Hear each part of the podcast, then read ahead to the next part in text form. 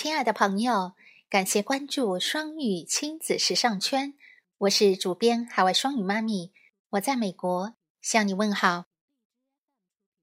今天呀，我要给国内外的小朋友讲的故事是成语故事——滥竽充数。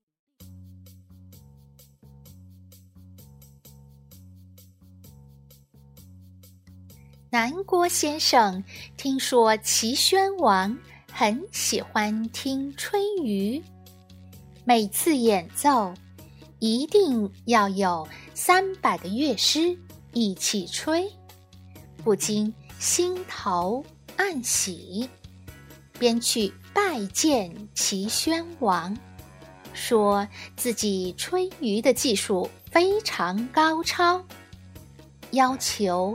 参加乐队，齐宣王很高兴地收下了他。第一次演奏，南郭先生夹在乐队中间，东看看，西瞧瞧，见没人注意他，急忙从袖筒里取出几颗黄豆。把鱼的发音口堵上，然后放心大胆地吹起来。其实，南郭先生根本不会吹鱼，他那只鱼的发音口被堵了起来，发不出任何声音。可是他夹在众人之间，谁也不知道。后来，齐宣王死了，齐闵王继位。他喜欢听乐师一个一个的吹，所以决定让每个人在他面前吹一首曲子，来判断他们的好坏。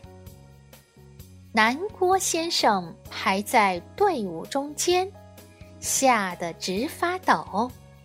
他擦擦头上的冷汗，拍拍前面的人，说：“老哥，麻烦您帮我拿一会儿鱼，我出去方便方便。”说完，就把鱼递给人家，向门口跑去。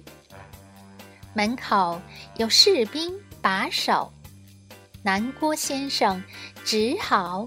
拐进厕所，从厕所的墙头翻出去，跑了。齐闵王没有找到南郭先生，却从他的鱼里发现了几颗黄豆，气愤地说：“这个招摇撞骗的南郭先生，真是滥竽。”充数。好啦，今天的成语故事“滥竽充数”，小朋友们听了以后有什么感想吗？